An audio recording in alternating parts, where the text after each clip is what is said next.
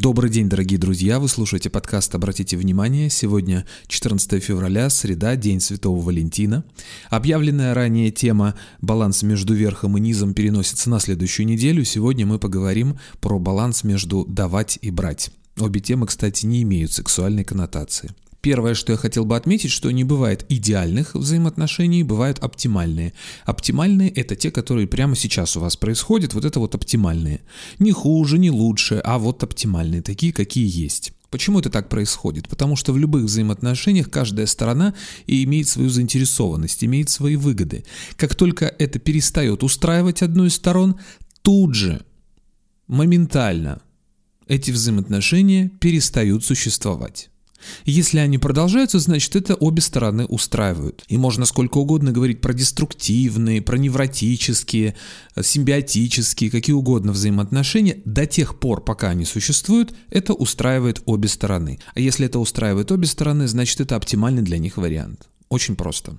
Взаимоотношения являются партнерскими или продуктивными ровно до тех пор, пока обе стороны это устраивает. Несмотря на то, что со стороны может это казаться, что ну они же не подходят друг другу, это же мезальянс какой-то, они же все безумно несчастливы там.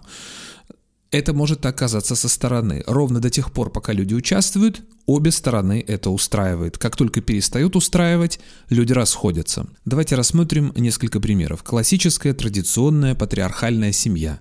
Это когда муж зарабатывает деньги, лидер, э, глава семьи, а жена сидит дома с детьми, занята хозяйством и так далее. До тех пор, пока обе стороны это устраивает, это может длиться годами, десятилетиями, и люди могут счастливо умереть в один день.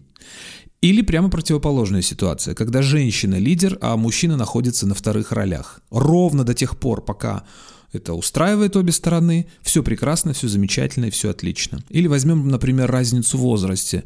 Он старше ее, она младше, и они живут долго и счастливо. Классические примеры – это он опытный режиссер, а она молодая, красивая, талантливая актриса. До тех пор, пока их это устраивает, они живут вместе.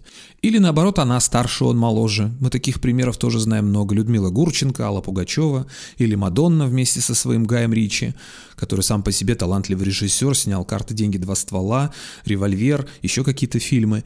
Но до тех пор, пока его это устраивало, все было хорошо. Но в какой-то момент он понял, что ему надоело быть мужем Мадонны, и он развелся с ней, женился на какой-то фотомодели, и у них все прекрасно, замечательно, трое детей, и они живут счастливо, их все устраивает.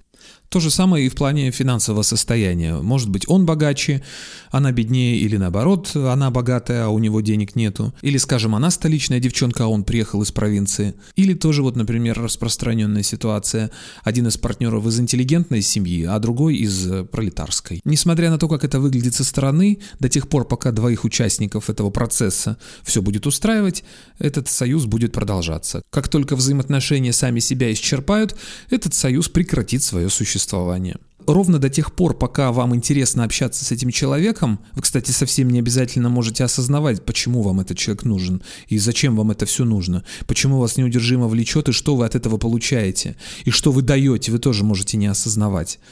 Вот просто вам почему-то зачем-то надо общаться с этим человеком. Совсем не обязательно осознавать, но если вы еще к тому же осознаете и видите, что вы привносите и что вы получаете, то это только усиливает ситуацию и взаимоотношения более плодотворные. Тем не менее случаются кризисные ситуации, когда то, что было раньше, перестает устраивать, но и расставаться вы тоже не хотите. Наступает такая турбулентная ситуация, когда вас начинает немножечко трясти, когда вас подбрасывает то вверх, то вниз. Вот об этом мы и поговорим ровно через неделю. Счастливо!